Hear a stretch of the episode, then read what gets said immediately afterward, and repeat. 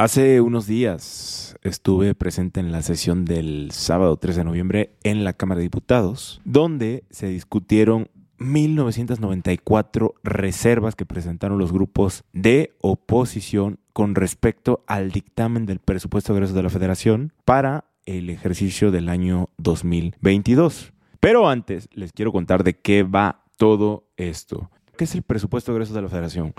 No es más ni menos que lo que sugiere el Ejecutivo que necesita gastar para llevar efecto el Plan Nacional de Desarrollo. Dicho en vagas palabras, la lana que el presidente necesita para cumplir todo lo que prometió en campaña. Todo comienza con la elaboración del presupuesto de egresos de la Federación, que es eh, redactado por la Secretaría de Hacienda y Crédito Público. Posteriormente se remite al Poder Legislativo para su discusión y, aprobación. Y antes de ser votado, pues este pasa por, por las comisiones de trabajo correspondientes. Recordemos que la Cámara de Diputados se integran al inicio de cada legislatura comisiones de trabajo donde se abordan eh, diversos temas. Entonces, pasa por esas comisiones para la elaboración de un dictamen.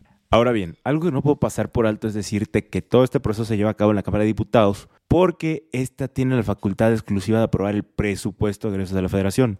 Y es en esta instancia donde el legislativo puede ejercer una función de contrapeso y sugerir ajustes al mismo. Pero al tener mayoría el partido gobernante, pues no están dadas las condiciones para esto.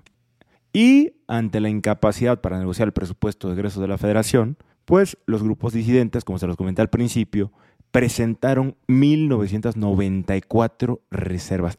Y todas, absolutamente todas se las batearon. Todas fueron rechazadas. Y no por la cerrazón de un grupo legislativo, no por la indisposición del partido dominante a negociar con los partidos de oposición. No, no, no, no. Bueno, es que, claro, sería muy fácil pensar así, concluir que fue por eso que las, las batearon todas. Pero no. La razón por la que las batearon es porque en lugar de pasar a exponer o dilucidar estas reservas, desaprovechaban la ponencia y orientaban el discurso hacia las descalificaciones, hacia los insultos. Este discurso chafa que han venido replicando durante años y que no logran reorientar. Sí está bueno. El presidente la ha cagado una, dos, tres, varias veces. Eso lo sabemos todos. El problema es que siguen ensimismados en ese discurso. En lugar de cambiar la tesitura del mismo y ser una oposición propositiva no una oposición que profiere descalificaciones, como lo he dicho anteriormente. Imagínense. En fin, eso fue lo que ocurrió el sábado. Como ya todos saben, se aprobó en lo particular y en lo general el presupuesto de de la Federación con 1.994 reservas que fueron desestimadas. Y como se los mencioné, no fue por la indisposición del partido gobernante, sino por la incapacidad de la oposición para ser propositivos. Les mando un fuerte abrazo.